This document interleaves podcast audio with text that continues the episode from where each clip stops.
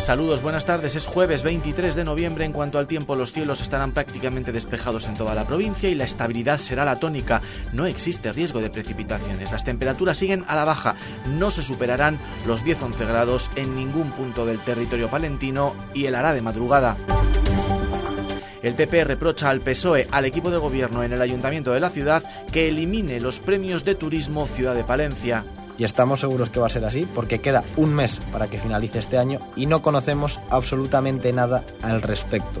Unos premios que reconocen cuestiones tan importantes como el impulso del turismo, como la excelencia, innovación y la apuesta por la calidad turística en nuestra ciudad, como la labor de los medios de comunicación y de los periodistas en la promoción de Palencia o como la trayectoria profesional dentro del sector turístico. Habla además Víctor Torres, portavoz del Grupo Popular en el consistorio, de más recortes del ayuntamiento a sectores estratégicos. El conocido Shopping Day, que en este caso eh, hemos conocido que la aportación se reduce en hasta 3.000 euros o que se eliminen otras iniciativas como la impulsada por FECOPA de un día entre 10.000 euros que su único objetivo era incentivar las compras dentro del comercio palentino. Por cierto, que el ayuntamiento trabaja en la elaboración de una nueva ordenanza reguladora de la venta ambulante. Los vecinos del Paseo de la Julia, que en su día llevaron a cabo una recogida de firmas, vuelven a insistir en que el mercadillo de los martes se traslade a otro punto de la ciudad. En principio y según Diario Palentino, la Concejalía de Desarrollo Económico sería partidaria de mantener las tres ubicaciones actuales. La Julia los martes, Campos Góticos los miércoles y el recinto ferial los domingos. Es una de las grandes novedades de esta edición. El Aguilar Film Festival entregará en su 35 edición cinco águilas de oro. Al internacional que trascendió ayer, a Eugene Green, se suman los que se concederán a las actrices María Barranco y Cristina Plazas y a los creadores de la comunidad Arturo Dueñas, que es director, y Ana Garcés, vallisoletana, actriz. Hace unas semanas el festival como tal se presentaba en Aguilar de Campo, hoy puesta de largo en la capital. Alba Míguez, los detalles. Sí, este año se van a proyectar más de 200 cortos en el Aguilar Film Festival eh, que empieza el próximo viernes 1 de diciembre. Además, eh, como decíais, este año como novedad se van a entregar cinco águilas de oro. No será la única novedad porque también habrá una nueva sección dedicada especialmente a estas cintas eh, grabadas en Castilla y León.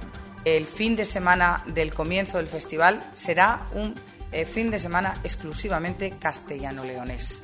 Una novedad. Eh, nuestro Festival de Cortometrajes apuesta firmemente por nuestra comunidad autónoma, pero sobre todo por eh, ese potencial que tienen los eh, cineastas de nuestra tierra.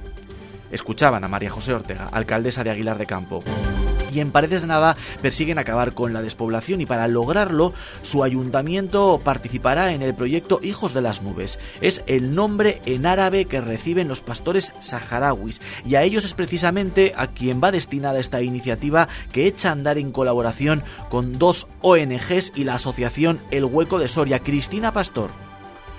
Una delegación de ocho pastores saharauis ha visitado hoy dos explotaciones de ganado ovino en Fuentes de Nava y Villerías, dos localidades palentinas afectadas por el problema de la despoblación. Precisamente este es uno de los objetivos que persigue el proyecto Hijos de las Nubes, la repoblación.